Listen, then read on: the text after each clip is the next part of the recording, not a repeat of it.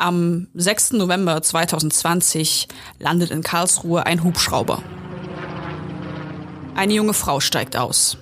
Polizisten mit Sturmhauben erwarten sie. Die Frau ist Lina E. Sie ist die derzeit wohl bekannteste Linksextremistin Deutschlands. Jedenfalls glauben das Polizei und Staatsanwaltschaft. Deswegen ist sie jetzt hier, in Karlsruhe, beim Bundesgerichtshof.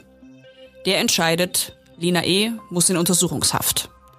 Und sie wird das Gefängnis jahrelang nicht mehr verlassen.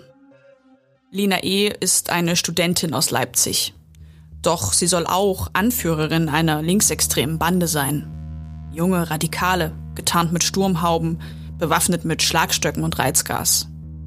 Jahrelang sollen sie Jagd auf Neonazis gemacht haben. Der Prozess, der seit Monaten gegen Lina E. läuft, er ist einzigartig in Deutschland. Was steckt hinter der Geschichte? Polizei und Staatsanwaltschaft finden, die Taten, die sind knapp am Linksterrorismus vorbei und eine Gefahr für den gesellschaftlichen Zusammenhalt. Aber Lina E., sie ist doch eine Art Ikone, weil sie sich mit Rechtsextremen angelegt haben soll. In der linken Szene wird sie dafür gefeiert. Es gibt Fanartikel und große Lina E-Graffiti in ganz Deutschland.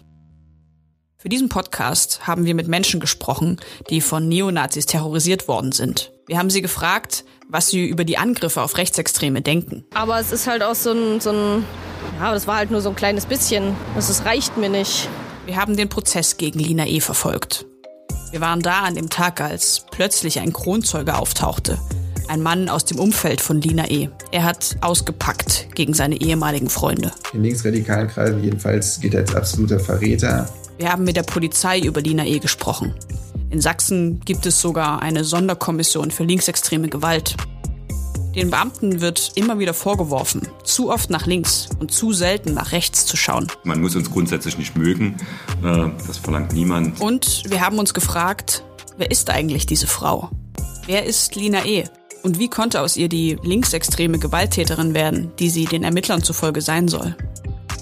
Der Fall Lina E wenn der Kampf gegen Neonazis in Gewalt eskaliert. Ein Podcast der Leipziger Volkszeitung und vom Redaktionsnetzwerk Deutschland. Auf lvz.de slash lina, rnd.de und überall dort, wo es Podcasts gibt.